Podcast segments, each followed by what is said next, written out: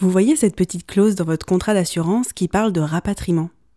Vous n'y avez jamais vraiment prêté attention. Eh bien, Adèle a travaillé plusieurs mois dans un call center qui se charge de rapatrier les gens qui sont tombés malades ou se sont blessés pendant les vacances. Il lui a fallu faire preuve de beaucoup d'empathie, de patience et de diplomatie pour garder son job. Je suis Iris Wedraogo et bienvenue dans ce nouvel épisode de Travail de Bleu.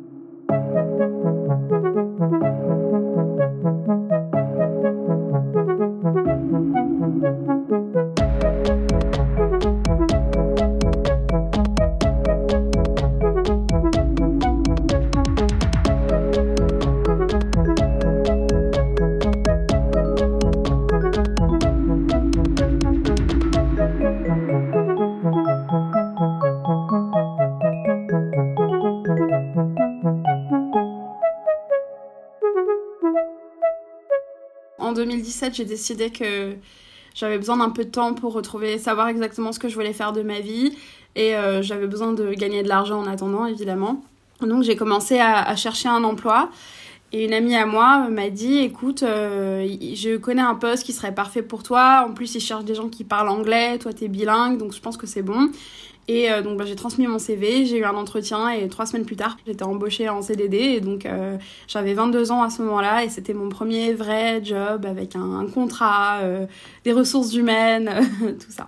Première fois que j'ai entendu assistance médicale, moi j'ai pensé immédiatement à quelque chose qui était plutôt du type aide-soignant. C'est la première chose qui m'est venue en tête et j'ai dit à, mon amie, mais moi j'ai aucune formation médicale, j'ai absolument pas les, compétences pour euh, faire ce type de travail. Elle m'a dit, non, c'est pas du tout ça. En fait, t'es euh, sur un plateau et euh, tu réponds au téléphone et t'as besoin en fait de répondre au téléphone et de savoir communiquer, mais t'as pas besoin d'avoir d'informations médicales, t'as pas besoin de connaître le milieu médical ou d'être médecin ou même infirmier ou quoi que ce soit. Et en fait, j'ai compris après que c'est un travail dans un type call center, donc c'est un travail où on répond au téléphone, on est au téléphone toute la journée avec des clients, on a un ordinateur devant nous. Mais là où nous, on n'est pas du tout dans le côté marketing, on cherche pas à vendre des choses. On n'est pas non plus dans le, le, soutien commercial, par exemple si un produit est perdu en route. On est dans l'assistance médicale, c'est-à-dire que on a des personnes au bout du fil qui sont dans une situation où elles ont besoin d'une aide médicale. Euh, et nous, ce qu'on fournit, c'est des services d'assurance en fait, c'est-à-dire euh, des remboursements de frais médicaux, des prises en charge ou des organisations de rapatriement euh, si ça s'avère nécessaire médicalement. Et donc nous, les chargés d'assistance, on était les personnes en charge de faire le contact entre le client, les médecins, tous les aspects de l'assurance. On était au centre de la communication. C'était nous qui étions d'abord contactés par les clients et ensuite c'était nous qui faisions le lien de toutes les manières possibles et imaginables euh, sur tous les terrains, avec tous les, les autres services si nécessaire, avec les hôpitaux, avec les correspondants locaux, avec les médecins qu'on avait aussi sur le plateau et ainsi de suite. Mon tout premier jour, euh, ça a été un jour de formation. J'ai eu euh, une semaine, ma première semaine, c'était la formation. Euh, ce que j'avais beaucoup aimé, c'était l'environnement de travail. On était au sous-sol d'un bâtiment, très ouvert, beaucoup de fenêtres autour, donc beaucoup de lumière, et c'est un open space.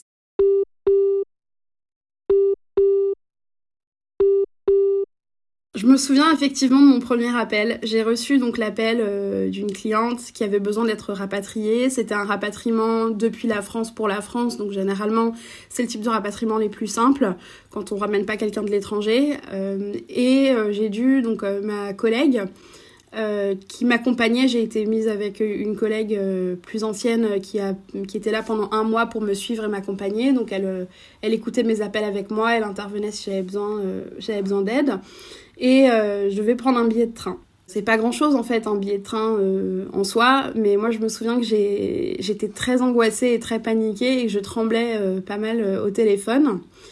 Et ce jour-là d'ailleurs, je me suis dit, je pense qu'ils vont pas me garder parce que j'ai perdu toute ma confiance le moment où j'étais au téléphone avec la cliente, alors que c'était pas forcément un cas compliqué.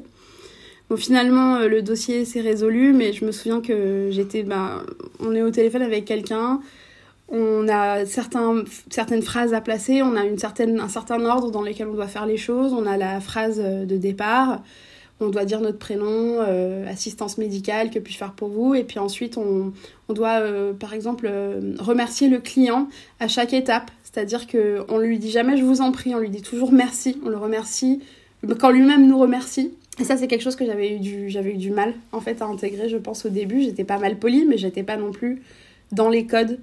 Et donc cette premier appel, il m'a vraiment angoissée. Et je crois que j'avais mal au ventre après. Et puis en fait, ça s'est assez vite dissipé quand on prend le pli.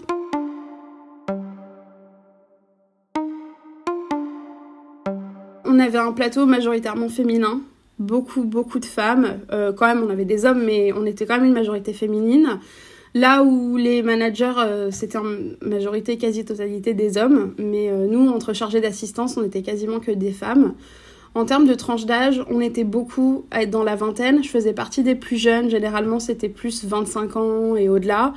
Euh, entre 25 et 35 ans, je dirais que c'était vraiment la grosse moyenne. On avait quelques personnes qui étaient là depuis longtemps et qui travaillaient là depuis 15-20 ans et du coup qui avaient, euh, qui avaient peut-être plus euh, fin de quarantaine, début de cinquantaine. Mais c'était assez rare parce que c'est un métier où il y a quand même beaucoup de turnover.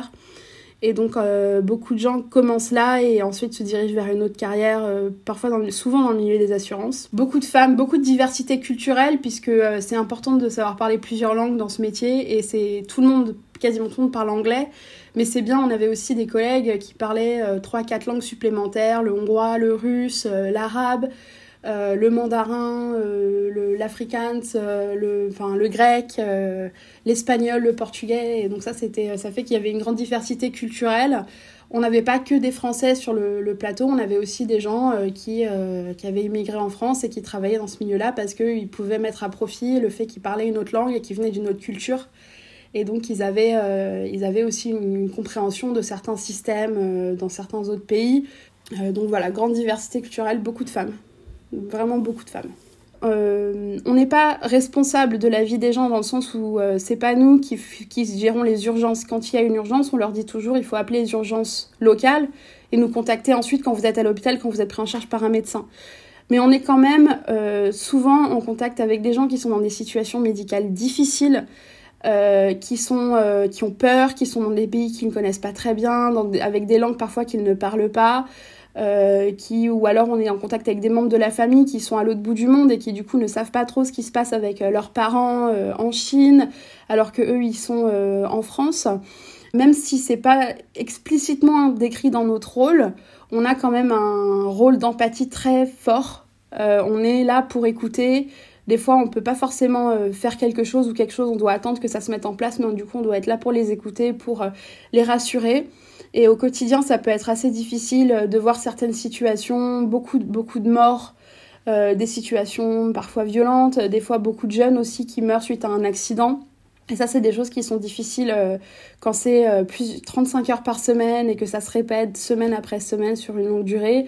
Je pense qu'au bout d'un moment, ça, prend, ça, ça atteint un peu l'esprit, ça devient dur et du coup, on n'a pas forcément envie de rester longtemps dans ce type de métier.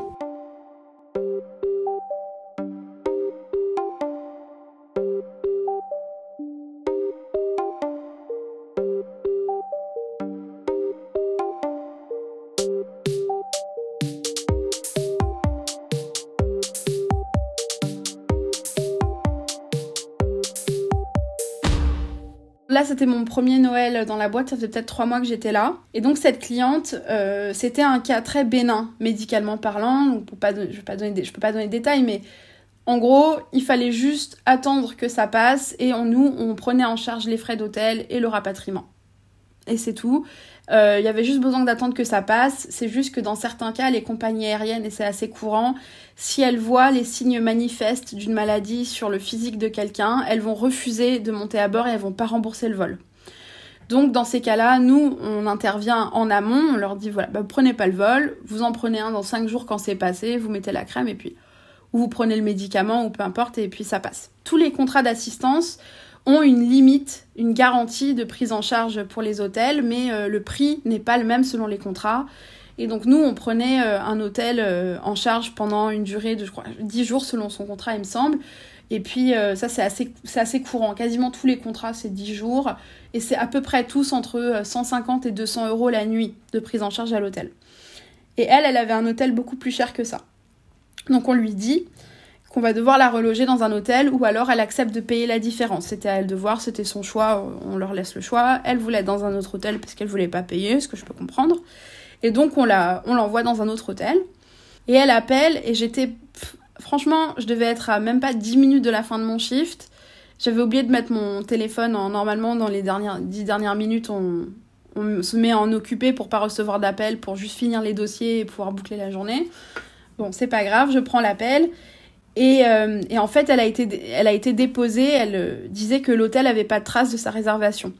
Ce qui a été, ce que j'ai compris en fait après, c'est que juste qu'elle a été déposée à 50 mètres du bon hôtel. Elle était juste à côté. C'est juste que le chauffeur de taxi a dû se tromper. C'est pas très grave en soi. Et là, elle s'est mise à s'énerver d'une puissance et je crois que moi ça m'a vraiment atteinte parce qu'en fait c'était pas qu'elle s'énervait contre moi, mais elle a dit qu'elle était moins bien lotie que les SDF en France. Et je crois que ça, d'autant plus d'entendre le jour de Noël quand on parle de charité, de, enfin, je crois que ça m'a, c'est même pas que ça m'a, moi j'étais pas vexée personnellement, mais j'ai trouvé ça horrible à dire. Je dis mais on est dans un pays étranger, tous les frais sont pris en charge, euh, elle va dormir dans un hôtel, et il y a des gens à l'heure actuelle qui sont dans la rue, qui sont dans le froid, qui sont en train de mourir et elle, serait moins bien lotie qu'eux. Et moi, je pense qu'à ce moment-là, j'ai vu rouge et j'ai forcément, j'ai rien dit parce qu'on peut pas se permettre de, réagir violemment avec de l'émotion. On doit garder notre calme, notre sang-froid euh, en tout temps. Mais euh, elle a trouvé son hôtel, euh, je lui ai souhaité une bonne soirée, j'ai raccroché. Et je me suis énervée, j'étais toute rouge. Mes collègues, ils m'ont regardé un peu de travers, ils comprenaient pas ce qui se passait et j'étais juste, j'étais outrée en fait qu'on puisse avoir ce genre de, de personnes alors que parallèlement, on a eu des clients euh, qui sont euh, pas du tout dans ces circonstances-là. J'avais une cliente, je devais la rapatrier en ambulance. C'est la première fois qu'elle appelait le service. Et c'était peut-être euh, quelques jours après. Et elle me dit Ah, mais du coup, ça va me coûter combien? Et ça m'avait tellement peiné. Je dis Mais non, mais vous inquiétez pas, c'est pris en charge. Et on avait vraiment les deux tableaux. On avait des gens qui étaient indignes et inhumains des fois, alors qu'on avait des gens qui, au contraire, ne demandaient rien en fait et se, se sentaient même pas à leur place de demander des choses qui étaient leur dues. J'ai travaillé de nuit pendant un moment, surtout pendant la saison d'été où, on a beaucoup, bah, les gens partent en vacances, donc on a forcément beaucoup plus euh, de flux d'appels et du coup on a plus de personnes qui travaillent la nuit. Et moi j'avais demandé à être positionnée la nuit parce que euh, mon rythme du sommeil s'y prête mieux et j'avais trouvé ça plus intéressant. Et donc la nuit, on est un peu, entre guillemets, livré à nous-mêmes. Ça demande forcément pour y arriver qu'on ait déjà une certaine autonomie. Moi, j'avais fait plus d'un an et demi à ce moment-là euh, dans cette boîte, donc j'avais euh, l'expérience et l'autonomie nécessaires pour travailler de nuit. Et donc j'avais reçu l'appel d'une fille, de la fille d'une cliente. on devait rapatrier la cliente effectivement, et c'était en cours Seulement, certains rapatriements demandent certains aménagements. C'est pas aussi simple des fois que de mettre quelqu'un dans un avion. Et elle, la fille, donc elle m'avait appelé constamment toute la nuit. J'ai commencé euh, mon shift à 21h, euh, je l'ai fini à 7h le lendemain.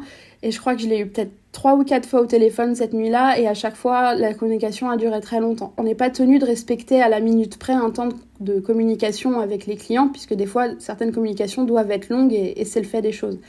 Mais on a quand même certains, entre guillemets, standards euh, dans le domaine où euh, c'est rare que c'est pas normal si toutes les conversations, par exemple, durent 20 minutes ou une demi-heure. Ça, c'est qu'il y a un problème euh, dans la gestion de la communication. Mais elle, elle m'a tenu la jambe au téléphone pendant des heures. sur bah, une nuit de travail, dont une heure de pause. Donc j'ai travaillé 10 heures. Une heure de pause, donc 9 heures de travail effectif. Et sur les 9 heures, je l'ai eu plus de 3 heures au téléphone, ce qui est très rare émotionnellement, elle était de tous les côtés. C'est-à-dire que des moments, elle m'insultait, des moments, elle pleurait, des moments, elle me criait dessus. J'avais beau lui expliquer la même chose, je lui ai réexpliqué, réexpliqué. On attend l'accord pour les aménagements, on ne peut rien faire de plus. Je lui disais d'autant plus que euh, n'était pas dans un pays où le décalage horaire était très important, donc c'était aussi la nuit chez eux. Donc j'ai dit ils vont rien faire à cette heure-ci, il est 2 heures du matin. Moi je peux les appeler si vous voulez, mais ça va rien changer. J'ai essayé de la rassurer, de lui expliquer les choses sont en cours, on, a fait le nécessaire, votre mère elle n'est pas en danger de mort, euh, tout va bien, le médecin a rassuré sur son état, le médecin l'avait déjà contacté pour la rassurer sur son état. On a, j'ai réexpliqué les choses autant de fois que nécessaire et au bout d'un moment j'avais une voix robotique parce que j'arrivais pas, j'arrêtais pas de dire la même chose et, euh, et elle avait, elle était tellement stressée, je pense, et euh, qu'elle est, elle a eu une réponse vraiment virulente en fait face à ce que je disais. Et puis elle me disait de toute façon vous personne va vouloir vous écouter. Vous avez une toute petite voix euh, euh, ça se voit que que vous savez pas vous faire écouter vous n'avez pas d'autorité. J'étais un peu vexée. J'ai dit mais mais qu'est-ce qui, qu'est-ce qui lui prend? Moi, je lui ai rien demandé en fait, et, je lui ai dit les mêmes choses. Et au bout d'un moment, je lui ai dit, mais vous croyez que je suis dans une position d'autorité? Moi, je peux pas appeler une compagnie aérienne et leur imposer des choses en fait. Euh, j'ai pas j'ai pas mon patron avec moi. Euh, si vous voulez, à l'heure actuelle, moi je peux faire ce qu'on peut faire, mais En fait, euh, il y a aussi cette impression, je pense qu'il y a le côté social qu'on doit gérer, mais il y a aussi l'aspect que les gens connaissent pas bien l'assurance ni l'assistance, ils se renseignent pas assez en amont. Et, et du coup, ils pensent qu'on a des super pouvoirs. Ils pensent qu'on est capable de choses dont on n'est pas capable. On est limité par des contraintes administratives, médicales, internationales, enfin qui sont qui sont importantes et on n'est pas on n'est pas des super héros. À ce stade-là de l'assistance, j'avais suffisamment l'habitude pour que ça me plombe pas trop psychologiquement. Euh, moi, quand je revenais des nuits de travail, j'étais juste fatiguée d'avoir travaillé la nuit. Il était 7 heures du matin, je mettais une heure à rentrer, à 8 heures je m'écroulais sur mon lit, et il n'y avait plus rien qui, qui rentrait dans le cerveau parce que j'étais juste fatiguée d'avoir travaillé toute la nuit. Euh, je pense que plutôt, parce que j'ai eu des expériences aussi plutôt dans, plutôt à mes débuts à l'assistance où euh, il y avait des clients qui me menaçaient euh, de m'intenter un procès. Ils disaient à vous personnellement, je vais vous retrouver vous, je vais vous intenter un procès à vous. Et même si je savais que légalement c'était pas possible, je suis protégée par l'entreprise. S'il y a un procès, c'est pas moi qui vais être, qui vais être jugée, c'est l'entreprise. Donc ça me concerne pas. Mais à ces moments-là, moi je crois que j'avais beaucoup pleuré mes premiers mois dès qu'il y avait des des attaques, des insultes, des menaces. Euh, et c'est pas forcément que ça arrive souvent, mais quand ça arrive, c'est dur. Et je crois que dans ces moments-là, je pleurais beaucoup. Et euh, heureusement, j'avais beaucoup en fait le soutien de mes collègues parce qu'on a tous, euh, on les a tous eu ces appels-là. Et on a tous eu l'habitude. Ceux qui étaient là depuis plusieurs années, ils m'ont dit, t'en fais pas en fait. Et du coup, à ce stade-là, cet appel-là, moi, je l'ai pas trop mal pris. j'ai compris qu'elle était dans une situation où elle avait peur pour sa mère. J'ai dit bon, voilà. Et puis moi, pour le reste, j'avais suffisamment à ce moment-là de distance et de recul face à l'expérience pour pas le prendre personnellement en fait.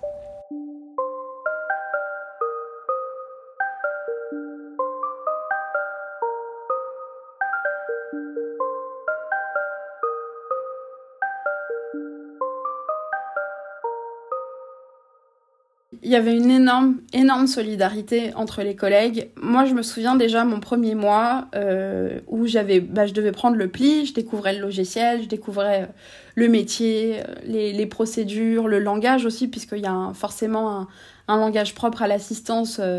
tout ça, c'était très nouveau, donc c'était difficile à intégrer. Et parfois, les gens qui sont responsables, selon leur fiche de poste, de nous aider comme les référents, bah, sont pas disponibles parce qu'il n'y en a pas beaucoup donc moi, naturellement, je me tournais vers mes autres collègues. Et je me souviens qu'on m'a jamais dit non. On n'a jamais refusé de m'aider. Si on a refusé, c'était qu'ils étaient occupés ou, que, ou pas tout de suite. Mais euh, j'ai toujours été aidée quand il y a eu besoin. Et du coup, j'ai moi-même ensuite j'ai intégré cette, euh, cette, euh, cette capacité de solidarité. Enfin, c'est pas que je l'avais pas, mais, mais j'ai compris comment ça fonctionnait. Et dès qu'il y avait des nouveaux, après, moi, je suis devenue disponible aussi pour les aider quand ils avaient des questions pour les aider à gérer des dossiers. Et donc on avait forcément euh, beaucoup de solidarité, on partageait euh, souvent les pauses déjeuner ensemble, on rigolait. Et euh, c'était comme ça qu'on décompressait aussi, qu'on parlait des dossiers les plus difficiles, quand on avait besoin d'évacuer un peu. Et moi je me souviens que j'ai eu un, appel qui m'avait beaucoup chamboulé, parce que le suicide, ça fait partie des, des, des, choses qui sont exclues systématiquement de tous les contrats. Si quelqu'un s'est suicidé, il n'y aura pas de rapatriement de corps, il n'y aura pas de prise en charge, il n'y aura rien. Ça, c'est dans tous les contrats. Et moi, j'avais eu un appel comme ça d'une dame euh, qui voulait qu'on rapatrie son mari. Et je lui demande forcément euh, bah, la, cause de la mort, c'était un suicide. Et, euh, je l'ai très mal vécu. Je lui malheureusement, je lui ai formulé le refus. Je voulais pas, mais je n'avais pas le choix. J'ai raccroché, j'ai commencé à pleurer tout de suite. Et il y a une de mes collègues qui est venue me chercher, qui m'a prise par la main. On a pris une pause, euh, j'ai fumé une cigarette, on a parlé, elle, a séché mes larmes et euh, après elle est venue voir euh, un de mes managers pour lui dire de plus me placer sur la gestion de rapatriement de corps pendant quelques mois. Et ça c'était vraiment un beau moment en fait et je, me suis dit ça fait peut-être deux mois que je suis là et on me connaît pas très bien. Mais tout de suite elle a eu cette sympathie, elle a eu cette gentillesse à mon égard et, et il euh, n'y a pas eu un moment où je me suis sentie abandonnée par mes collègues. En fait, pendant tout ce temps-là, il y avait vraiment une solidarité, une amitié forte. Et c'était euh, peut-être une des choses que j'ai le plus aimé en travaillant là-bas.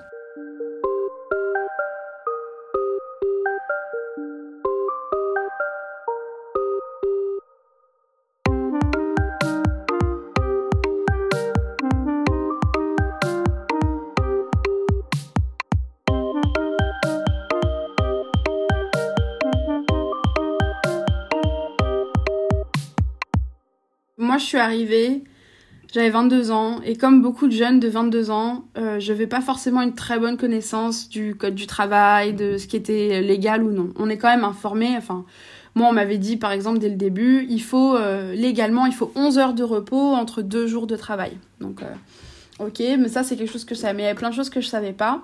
Et en fait, nous, on avait un planning automatisé par une machine et on avait aussi des, bah, des collègues qui travaillaient pour rectifier les erreurs. Sauf qu'on ne réalisait pas forcément systématiquement que le planning euh, ne respectait pas euh, certaines tenues légales. Les 11 heures étaient respectées généralement, mais euh, je me souviens plus exactement c'était quoi la loi, mais bon, c'est arrivé très souvent, et pas qu'à moi, à tout le monde, en fait, qu'on ait des horaires qui n'avaient pas de sens des fois. qu'on commence un jour très tard et le lendemain très tôt, par exemple. Selon la convention collective de l'assistance médicale, il me semble que de nuit, on ne pouvait pas euh, travailler tant de nuits d'affilée, ou alors euh, entre une nuit, une session de nuit une session de jour, il faut qu'il y ait X temps de repos. Je crois que c'était au moins trois jours. Et en fait, on devait systématiquement passer nos plannings euh, au peigne fin pour vérifier qu'il n'y avait pas d'erreur. et il y en avait souvent, pas toujours, mais il y en avait. Et ensuite, il fallait se faire entendre. Donc, moi, j'avais essayé la technique de juste aller parler ça marchait pas, il fallait toujours des traces écrites, donc il fallait envoyer des mails. Moi je pense qu'on avait un énorme problème de sous-effectif aussi, ce qui faisait que les horaires parfois c'était un peu n'importe quoi pour combler les endroits où il y avait des trous, il n'y avait pas assez de chargés d'assistance. Là-dessus, moi je, me souviens que je me suis fait avoir quand même quelques fois et j'ai vraiment pas apprécié en fait de me dire que, a profité entre autres du fait que j'étais peut-être un peu naïve ou jeune et que je connaissais pas très bien le code du travail, le droit du travail. Euh, le monde du travail aussi, euh, les choses auxquelles j'avais droit, et du coup, je n'osais pas forcément protester là où j'aurais pu et dû le faire. Et il fallait en fait qu'on discute entre nous, il fallait qu'on passe par les, les, portes de service en fait pour pouvoir euh, comprendre euh, ce à quoi on avait droit vraiment. Et finalement, ce qui s'est passé, c'est que j'ai eu des collègues de l'assistance médicale qui en ont eu marre, qui se sont syndiqués et qui ont dit on va, nous, on va faire les demandes, on n'en peut plus, on n'en peut plus parce que ça n'avance pas. Et euh, chaque fois qu'il y a des problèmes, soit il faut régler ça à l'amiable et c'est pas toujours possible, mais ça devrait pas être le cas déjà. Soit euh, on passe par des, structures qui en ont un peu rien à fiche du médical, qui s'occupent des autres services, et puis bah nous on est là, euh, on n'a rien et on en a marre. Et du coup, les choses ont évolué un peu après mon départ en fait, mais moi j'étais partie et je comptais pas revenir parce que j'avais repris mes études et que je me dirigeais vers une autre carrière. Ça a peut-être un peu poussé ma spécialisation, c'est-à-dire que moi je fais, je fais des sciences politiques. Euh, et en master, euh, assez naturellement, je me suis tournée vers la sociologie de la santé. Parce qu'en fait, j'ai réalisé que. Parce que j'ai jamais voulu être médecin, mes parents voulaient que je sois médecin, hein, j'ai dit non. J'ai peur du sang, je déteste voir euh, des films d'horreur et tout. Donc, moi, l'idée de, de, voir des, des, des, corps malades et d'avoir à les soigner, je pense que ça, ça m'aurait trop rendu malade, donc c'était hors de question. Mais en fait, j'aime beaucoup le milieu de la santé, j'aime le milieu du soin, et c'est l'assistance médicale qui me l'a appris. Parce que mine de rien, euh, j'ai appris énormément de choses, euh, pas juste vis-à-vis du monde du travail, mais en termes de connaissances pures, de connaissances médicales, de connaissances de l'assurance aussi. Le monde de l'assurance, je l'ai vraiment compris grâce à ce travail. Et euh, j'ai réalisé que la santé et le soin, ça me passionne, mais juste peut-être pas du point de vue médical, mais plus du point de vue du sociologue. Euh, de comprendre le système de santé, de comprendre comment il fonctionne, comment les gens euh, s'en servent ou ne s'en servent pas, euh, se font soigner ou ne se font pas soigner, pour quelles raisons. Et j'ai vraiment découvert cette passion-là grâce à mon travail dans l'assistance médicale.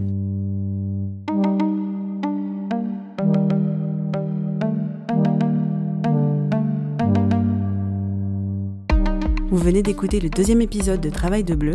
La musique a été composée par Aloïs Vanderf et la réalisation et l'interview sont de moi-même, Iris Wedraogo. Merci à Adèle pour son témoignage. Rendez-vous sur Instagram à Travail de Bleu pour lire la BD qui accompagne cet épisode. On se retrouve dans un mois pour un nouvel épisode. À très vite.